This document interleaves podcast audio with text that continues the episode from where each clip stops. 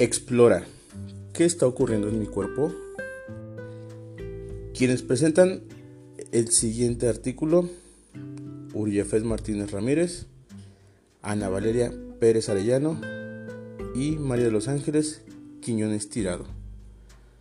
Comenzamos con una reflexión de Camilo José Cela, el cual nos menciona, los mismos cueros tenemos todos los mortales al nacer y sin embargo, cuando vamos creciendo, el destino se complace en variarnos como si fuéramos de cera. Para empezar a saber sobre el tema, vamos a empezar a hablar sobre cómo nacemos. Tenemos entendido que el proceso de fecundación se produce en el interior del cuerpo de la mujer,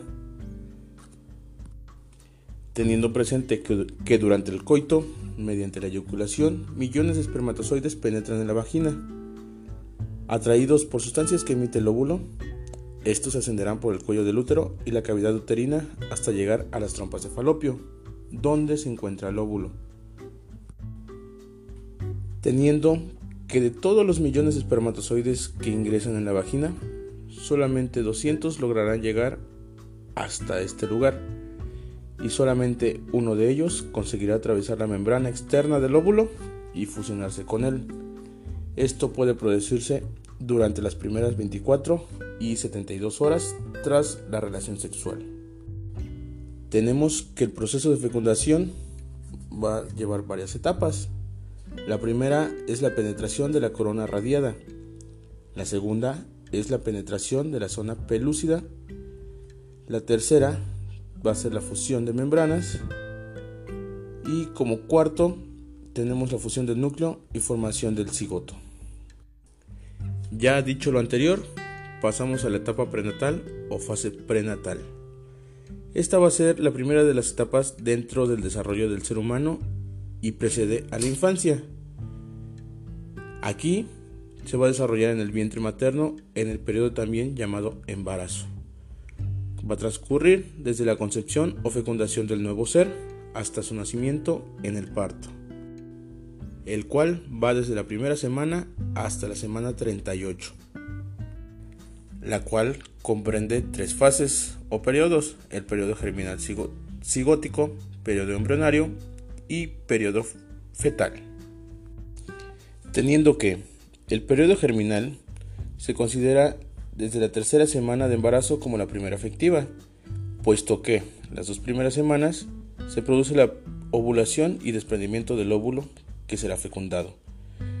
Esa fecundación tiene lugar ya en la tercera semana. El óvulo y el espermatozoide se unen formando un cigoto mientras bajan a través de las trompas de falopio, donde el cigoto se va a continuar dividiendo y aquí vamos a tener el llamado blastocito, el cual se va a seguir dividiendo hasta llegar al punto donde ya deja de llamarse blastocito para transformarse en embrión. Pasando ya al periodo embrionario, tenemos que las células se van multiplicando muy rápidamente y van adquiriendo una función específica. Del endodermo se formarán piel, el revestimiento interno del aparato respiratorio y digestivo, la vejiga, tímpano, tiroides, páncreas e hígado. Del ectodermo se va a formar lo que es el sistema nervioso, la piel, órganos de los sentidos, uñas, esmalte dentario, hipófisis, pelo, glándulas mamarias y sudoríparas. En la tercera semana va a aparecer lo que es el mesodermo. Este se va a dividir lo que es el aparato locomotor, el sistema vascular, las células de la sangre, el sistema genital y urinario, el vaso y glándulas suprarrenales. En la cuarta semana se desarrollan las extremidades, el corazón, el cual empieza a latir a los 22 días aproximadamente de la fecundación. Ya en la quinta y sexta semana, el embrión va adquiriendo forma humana o de bebé crece muy deprisa y ahora tiene el tamaño de un garbanzo. Ya en la octava semana oficialmente termina el periodo embrionario y el embrión pasa a llamarse feto. En la fase 2 tenemos el periodo fetal. Aquí el sexo biológico se manifiesta a través de la diferenciación progresiva de los órganos sexuales. No obstante, está determinado desde la fecundación, ya que depende de si el espermatozoide exitoso lleva un cromosoma X o Y. Ya tenido todas las fases y el nacimiento pasamos a la infancia, que es la época en la que los niños y niñas tienen que estar en la escuela y en los lugares de recreo, crecer fuertes y seguros de sí mismos y recibir el amor y el estímulo de sus familias y de una comunidad amplia de adultos. Y dentro de esta tenemos primera y segunda infancia. En la primera infancia es la etapa de desarrollo que va desde el nacimiento hasta los 7 años, donde las principales características son ausencia de desarrollo abdominal, postura erecta, aumento de talla, aumento de peso, aumento de la masa encefálica, interacción con el entorno usando su propio cuerpo, control de esfínteres, desarrollo del habla, se afina la coordinación ojo-mano y también aquí existe el desarrollo de la habilidad para hacer clasificaciones básicas. Y tenemos también lo que es la segunda infancia, que comprende cambios que surgen desde los 7 años hasta la entrada de la adolescencia, que va desde los 11 hasta los 13, tendiendo como características principales aumento significativo del, vocabulario, mayor capacidad y deseo de exploración del entorno, y aquí es donde existe una clara diferenciación del niño con la figura materna. Predomina también el pensamiento fantasioso, y comienza el desarrollo del pensamiento lógico y la capacidad de realizar operaciones matemáticas básicas. Y de aquí nos brincamos a la adolescencia, que es una etapa del desarrollo que se caracteriza por la transición entre la niñez y la adultez y tiene como objetivo prepararnos para asumir los roles de la vida adulta. Viéndolo estrictamente estrictamente biológico, perdón, la adolescencia comienza en la pubertad y acaba cuando los cambios físicos ya han ocurrido. Esto quiere decir los cambios en los órganos sexuales y en relación al peso, altura y masa muscular.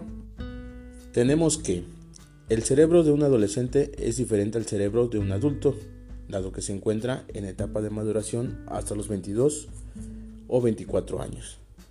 Las áreas encargadas del autocontrol, el juicio, las emociones y la organización se desarrollan durante la pubertad y principios de la adultez. Es por eso que la adolescencia se caracteriza por ser un periodo de dificultades en la toma de decisiones, toma de riesgos y descontrol emocional. Y terminada esta etapa, nos brincamos a la, a la siguiente, que es la adultez. Aquí considerada como la sexta etapa de desarrollo humano y viene después de lo que es la juventud y precede a la ancianidad. Generalmente se establece en la edad comprendida entre los 25 y los 60 años, aunque, como en el caso del resto de las etapas del desarrollo humano, no es fácil determinar en forma precisa cuándo se inicia y cuándo acaba, ya que además de ser cambios graduales, dependen de las circunstancias de cada uno de los individuos. Su inicio y duración dependen muchos factores tales como la salud, las costumbres o hábitos de vida, el estado físico general, la alimentación y un largo etcétera. Y ya para concluir con las etapas, tenemos la ancianidad, que es la séptima etapa del desarrollo de la vida. Este se inicia aproximadamente a los 60 años de edad y tiene su evolución hasta el momento del fallecimiento. En esta etapa ocurre una creciente disminución de la fuerza física, lo cual ocasiona progresiva baja de la actividad intelectual y mental en general. Y a su vez, el individuo va perdiendo el interés por las cosas de la vida y va, va viviendo más en función del pasado. Un pasado que recuerda constantemente, ya que el presente y sobre todo el futuro no le ofrecen muchas expectativas. Teniendo así que el carácter de las personas en esta etapa de la ansiedad se va a ir modificando, ya que tiene tendencia al egoísmo, la desconfianza, un elevado criticismo y presenta reacciones agrias contra la sociedad y contra sus familiares o cuidadores en particular. Y en resumen, tenemos todas las etapas de la vida desde el momento de la fecundación hasta el momento de la muerte. Y con esto, mis estimados oyentes,